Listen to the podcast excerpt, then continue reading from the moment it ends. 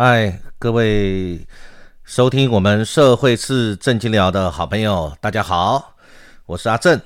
今天是西元二零二一年，也是民国一百一十年的五月七号。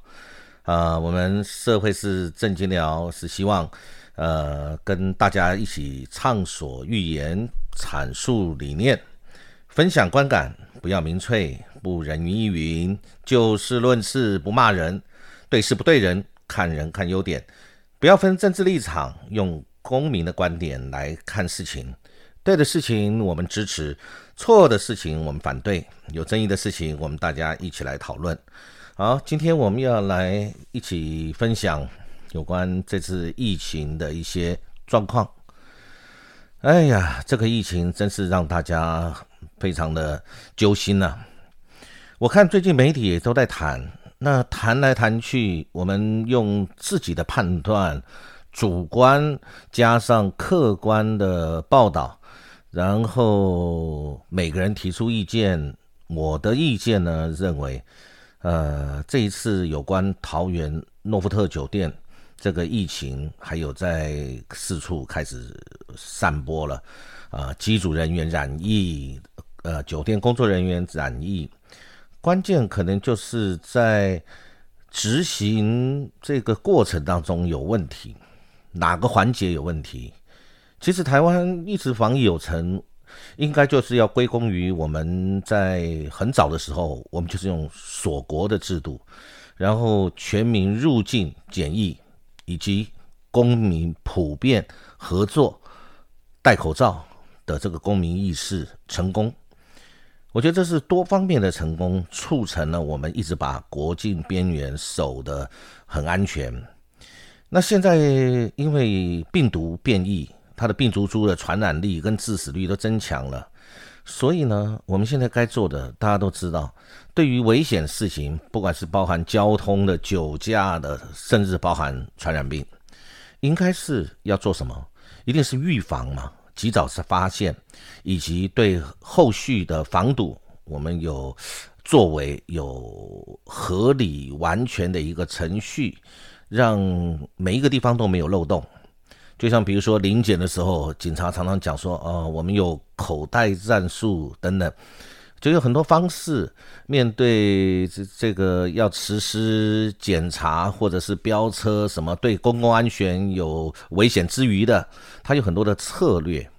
策略的拟定要因地因时制宜，但相对的策略在执行的时候，这个过程它也需要能够呃完整而且落实，那才会有效嘛。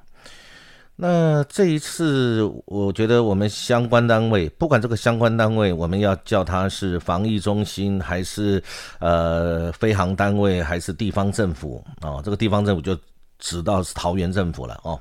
不管是哪一个。我觉得他们欠缺警觉，最后就造成像我们的中央指挥中心跟民航局，他双不管，或者是他们有管，都以为对方有管，没有积极去鼓励相关的人员早早接种疫苗。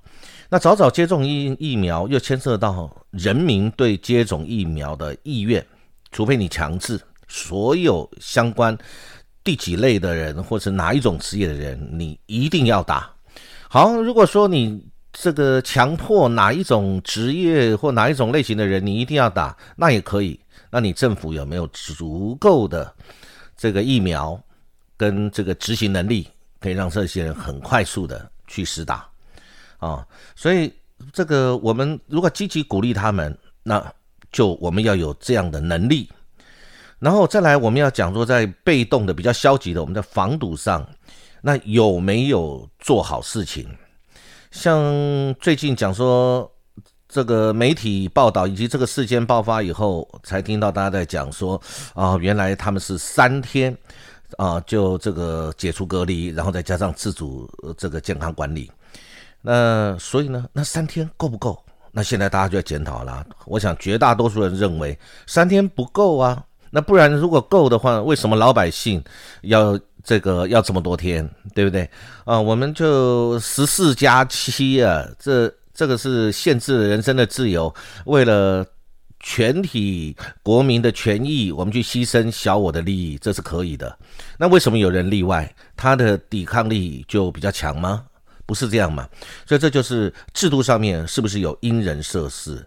所以难怪在这上面就出现了很多问题，呃，这个或者是说这个冲击了我们台湾的安全，甚至经济，甚至各方面的发展。然后像这一次，我们是不是这个主管机关，不管你是哪一个单位了，你是不是应该对于这些比较高风险？的人，你要做一个监控啊，看你是主动监控，而不是说被动的请他们回报。主动监控是政府应该有作为啊，你是不是有每天，不管你是政地方政府，还是中央指挥中心，还是相关航管单位，甚至是观光局对酒对这个旅馆酒店，你是不是有主动去要求他提出？每天的监测记录，不管是纸本的或者是电子式的，那是自己填一填就算了，还是说有一个怎么样的作为？这在我们老百姓的思考里面，觉得这是理所当然的事情。那大家到后来才知道，哦，原来好像没有做，或者有做半套，那个没有做完全。像我们的理解，万一你有状况，是不是应该立刻检测回报，然后自己要开始健康管理，回避不要这个传染到别人，然后把风险降到最低，这是应该有的嘛？那我们讲到这个，看到媒体上面有写啊，政府在去年三月，因为呃，我们欧美有很多返回台湾的呃返乡潮，政府在防疫旅馆的设置跟管理。的规定上面就有规范。他说，人员健康管理的第一条就明定，工作人员应该落实自我的健康状况的监控并记录。倘有怎么怎么症状的，就应该主动向单位主管或负责人报告，并采取适当的防护措施及引导就医治疗。所以呢，那他分工上也有明定，地方政府督导防疫旅宿之管理，并应依这个检核表，至少每月进行一次抽核，检核结果留存地方政府备查。好，这个就是我们政府常常做的事情，就是定的都很好，然后纸上作业，在办公室可能就想了很多很完善的措施，然后洋洋洒洒写好了一个规范。然后接着我们要问就是，那然后呢？然后呢？那所以这一年，呃，到现在一年了，一年以后，我们这个机场所在地桃园，桃园市政府他有没有抽核？我不知道，那媒体没有写得很清楚。那他有没有确认这个我们旅馆人员这个对于刚才我们讲这个规范，他有没有落实遵守？那结果这次是旅馆的主管。自行就医，在外面十几天，那那我 我要问的就是，呃，地方的医院的医师这些专业人士，对于这方面没有敏感度吗？哦，没有这个令你觉得不寻常的地方吗？在这种时机，在这种大家都讲到疫情要非常谨慎的时候，全民配合的时候，那医生是不是也应该？更要谨慎呢，哦，所以呢，我是觉得现在发生这个事情，那那现在到底责任在哪里？等一下我们再看，那该怎么样去防堵？其实任何时候都是一样，事情发生了，我们常常在看啊，原来有规定，但是这个规定没有遵守，不管是人谋不臧，或者是疏忽了，或者是因循怠惰，或者是应付敷衍了事。很多事情最后就呃发生了，发生了以后，我们再看要怎么样去防堵。那目前也只能这样了啊。那那个我我这觉得这次有一个事情是很奇怪的，桃园市政府有在媒体上监呃监报道啊，坚称诺富特仅申请二馆为防疫酒店。那饭店他将诺富特他将一馆作为机组员的机检处，没有向市政府报备，而那他当初申请的时候，公文也没有标注说仅是为二馆，而是以这个诺富特酒店的名义来通过审核去申请。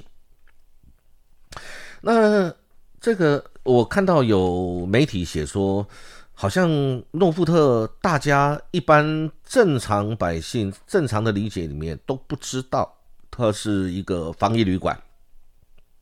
针对这件事情，我们看看，呃，政府是怎么说的？桃园是说，桃园市政府是说，早期核定合格的防疫旅馆不会特别注明馆别，故有关这个相关没有诺明注明这个诺富特是饭店的新馆，就是二馆是防疫旅馆。但是这个，呃呃，桃园市政府这么说，可是有人住。入住也是媒体报道的啊，入住诺富特的民众说，呃，诺富特只有在一馆电梯内张贴说部分楼层装修中，作为机组员简易的七楼跟八楼电梯按钮都贴起来，不可以按压。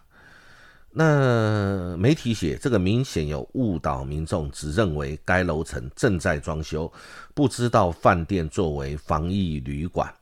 哦，我对这个事情我非常有意见。我觉得人民有知的权利。政府在处理事情的时候，他可能就是认为说，呃，我就是有很多方面的考虑。就像机组员为什么三天呢？因为不这样的话，可能华航呃航空公司会有营运上的危险，所以我们就把它放松了，变成说是三天。以前的呃其他人的规范就不是这样子啊，是三天。呃，这个不就是双重标准吗？我们这样做不是很奇怪吗？那好，我们来看看大家这个防疫旅馆的名单该不该公布？应该是怎么样的规范？那新北市啊，新北市是说新北防疫旅馆，它按它的步骤，那他当然说公布与否不是重点，而是防疫工作有没有做好。那从媒体上看得到，所以新北。看这个意思，就是他没有公布啊。那媒体有写，目前全国仅台北市跟高雄市等五县市公布防疫旅馆的名单，其他县市仍保密啊。那桃园这个郑文灿市长表示，目前中央进行指挥中心并没有要求公布，而且防疫旅馆现在已经很普及，管理制度也很完善。那如果指挥中心采透明化的公布方式，中央的规定，我们就会依规定执行。啊，那所以呢，那侯友谊新北市就说，新北有十一间防疫旅馆都没有混住的情形，如果没有按照这个规定，该严格处罚，一定要处罚啊，因为防疫馆也有接受政府的资源，所以呢，这个就很清楚了。那台中市长是说，台中市一开始就定义清楚。分流，旅馆就是旅馆，居家检疫场所就是居家检疫场所。呃，他的经费算高一点，但是到台中住旅馆就是一般旅客。如果被中征用为检疫旅馆的话，就只能收居家检疫或者居家隔离。诶，我觉得这个对呀。不就应该是这样吗？因为我们一般老百姓，大家平常在工作，我们忙于很多的事情，家庭、工作、交通、休息，你可能根本没有时间去注意到这个事情。所以我相信有很多跟我一样，我们根本不知道什么饭店是防疫旅馆，什么饭店不是管防疫旅馆，而且这个很多地方政府还有。呃，前一段时间还推那个鼓励旅游那个贴补，你去住的话，然后那个房价很便宜，然后两天一夜在当地旅游消费，然后你只要付多少钱，很便宜的价钱，然后去住的是可能是四星五星的酒店，然后那酒店到时候再跟政府请款，所以我合理的怀疑啊，呃，地方政府。为了不造成观光的损失，以及旅馆业者的困扰，或者旅馆业者这个呃造成这个民众听到是防疫旅馆，避之唯恐不及，那怎么可能会去？不去，对，除了这里这个旅馆的的营运产生影响，接着对附近商圈的消费也产生这个影响。所以呢，是不是？地方政府就采取一个不主动告知的方式，可是，在我们小老百姓的理解里面，你不是应该通知我们吗？让老百姓很清楚的辨识，呃，哪些旅馆是防疫旅馆，哪些旅馆不是防疫旅馆。那所以呢，那个。这个民航局长，我看媒体也有写说，他说诺富特驿馆应该要比照防疫旅馆做法，不要，呃，至于要不要接国内旅客，也要做好分层分电梯，呃，确实有没有确实做到防疫，会要求华航跟诺富特提出检讨报告。我觉得这个民航局的说法，我觉得还是一点新意都没有。其实就是防疫旅馆，就是防疫旅馆，不要再去收普通客。难道我们政府没有那个经费吗？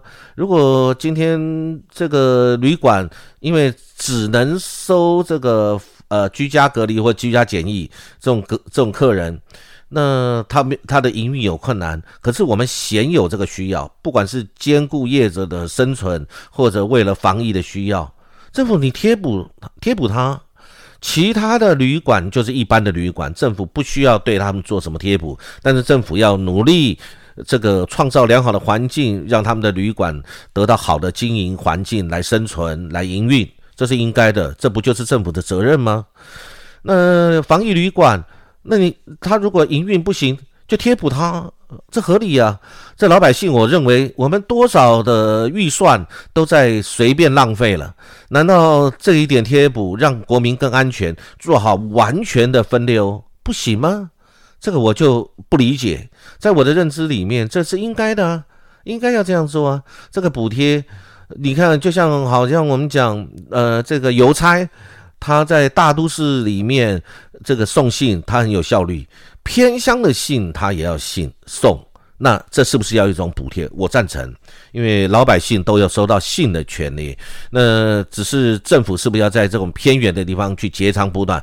该怎么补贴？只要公平合理，我觉得老百姓都接受。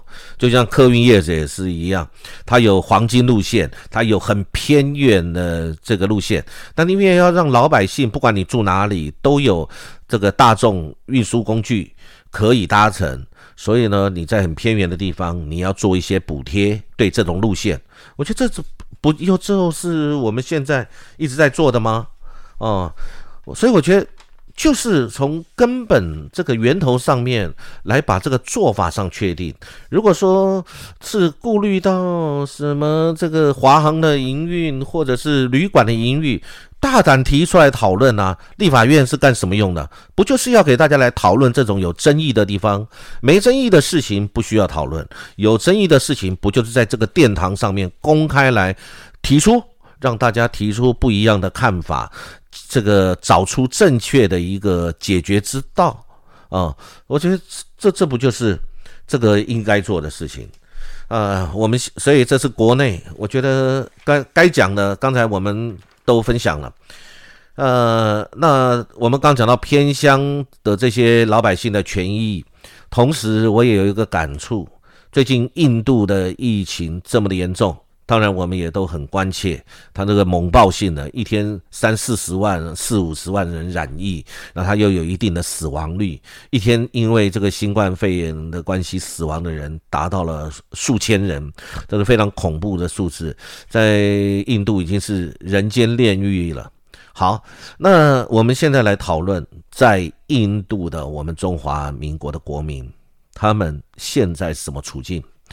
我根据这个昨天的媒体在写的，说印度的疫情很严峻，呃，我们的朝野立委都很关切我们驻印度代表处员工的健康，呃，大家也都知道，在媒体上，在很多的这个电视啊，我们都看到了，他很多的路上都有遗体或者是焚化，然后还有报道形容的非常不堪，这个木呃燃烧的木材也不足，然后焚化炉也这个融融化，这些听起来都是匪夷所思、令人鼻酸的事情呢啊。那我们现在就要想到，那我们这些中华民国驻外的人员侨胞，他们有没有想回来？我认为以人性、以情理来判断，我是他们的话，我现在一定非常想飞奔回台湾，因为我是为中华民国呃出去驻在在当地呃的这个工作人员。呃，当然，我们要理解，他们也是公务人员，他们身负了公务的这个任务。呃，但是现在面对这么险境的、这么危险的一个环境跟情势，他们是不是还必须留在那边？一样，我认为，难道我们没有办法，除了最精简的人力以及绝对不可失的这个人数？之外，其他的人难道不能撤回来吗？还是要墨守成成规啊？因为印度人防疫可能没有那么严谨哦，而且他们蛮轻忽的。我看他们还举办了很多的宗教活动，很多人都不戴口罩。所以呢，也有人这么说：现在在媒体上报道的印度染疫的人数其实是黑数，还有很多未显现的。这个是不是让我们都很担心？那何况现在人就在印度，我们中华民国派驻在这边的相关的这些代表处的人员，那大家也看到了，还有我们外管的人，还有人染疫了，他那个压力之大。那向代表处高层询问，好像说他们询问是否能回台湾，那得到答案是，请你勤洗手，多喷酒精就好。那说媒体说这名人士说高层无情的回答让他们感到绝望啊！我如果是他，我也觉得真是无情，感到绝望，回不来，因为现在的班机第一个可能也没有飞机，应该是停了，停机了。然后再来，外交部媒体说，外交部说会安排包机去载回来，呃，包机往返需要一些程序。现在印度应急疫情很严峻，政府效率不快，所以最快也要月底成型。呃，那这个相关人士说，他不晓得能不能撑到那个时候。那所以呢，外交部官员在国会的回答令他们听了很难过。之前还说代表处这个会帮确诊的台商瞧病床，那大家就笑了，说。印度的高官都瞧不到了，我们怎么瞧得到？这个，所以外交部的官员，你人不在那个印度现场第一线，可能感受没有那么的严峻啊，你也没有感同身受的感觉。呃，当然，这个媒体说，外交部现在对外表示外管是实施分组分流上班，呃，印度代表处执行分组分流的是当地的雇员或者是其他。单位的派员，外交部的员工还是被要求要到代表处上班，连周末都要加班。呃，我我是觉得这个是不是有更贴切、更适切的方式，尽速让大家脱离苦海？因为我们要珍惜、感同身受。这些在外管我们中华民国的这些公务员，而且这个这个不是说我们讲两句官话就就算了。那这个事情是不是让大家很很嗯揪心呢？这个疫情的严峻，而且目前来讲，可以说医疗体系应该是已经呃濒临崩溃的这个情况了。那那目前。其他国家政府是透过协调班机，就使用者付费方式来来提供撤侨。那目我们现在据媒体说，我们目前在印度的驻外人员有两百多人，那已在调查侨民的意愿，如果他们想返国，那么现在呃说五月二十几号还有日航班机，每周两班，那有需要的可以购买这个转机。那我想就是我们外交部，你同不同意他们回来？能不能暂停业务啊？我们不是外交专业人士，所以我不敢说我们的一个驻外代表处能不能停机啊？那是有多少机密的机料？我们也不是在战时，在敌对国家需要这个马上把所有的都销毁，所以所有人员撤离，等于类废弃气管。我觉得可能没有那么严重。那么我们能不能暂时先关闭呢？印度政府现在也无暇跟我们。呃，这个有什么外交上的重大的事情？另外，可不可以变通？所有的官方人士这个撤回，然后如果有意愿留在那边的，甚至包含台商，我们是不是可以用一样嘛，付钱嘛？使用者付费，我们给予津贴，因为他不愿意回来，或者他有很多各方面的考虑，他可以把自己顾照顾得很好，避免疫情。那我们能不能有什么样的业务做委托？呃，我们这种话可能在外交部听起来这是外行话，但是我站在老百的心的立场，我认为这是正经话。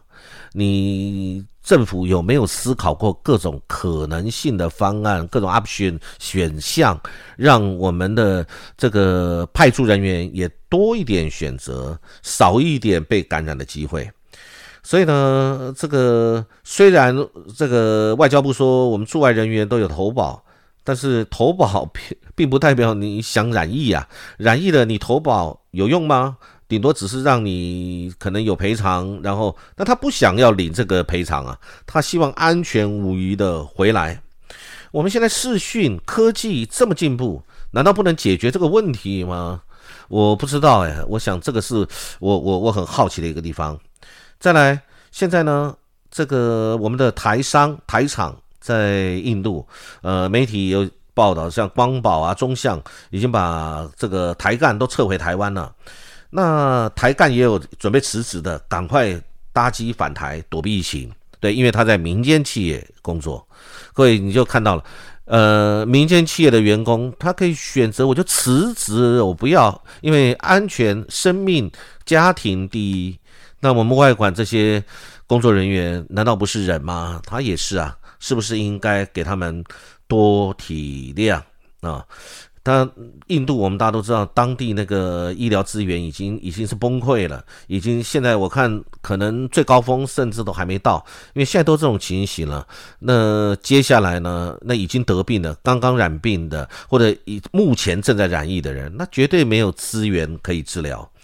那媒体说，当地的商人有告诉我们说，这个像他们想用车载着呃工人，想这个到边界。是遭到警察拦截的，但他的朋友说这个支付了一点一点钱贿赂，警察就放行了。我在想，一个十十几亿的人的一个国家，然后可能在法治啊各方面都不是非常的进步，这种情形有没有可能发生？我觉得绝对在情理之中。花钱买命，警察有没有会收贿？我认为按媒体这样讲，这件事情应该是真的，所以他花点钱越过边界就逃离了，所以那个根本挡不住疫疫情，挡不住病毒的。所以呢，在在印度有第一名台干因为感染病毒死亡以后，我想所有的人这个心中都是呃心有戚戚焉呐，想立刻离开。那所以呢，这个现在就是我们很大的一个问题。谢谢各位朋友的收听，呃，如果喜欢可以转传也订阅。啊，期待我们很快有机会可以再来分享。啊，感谢各位，谢谢。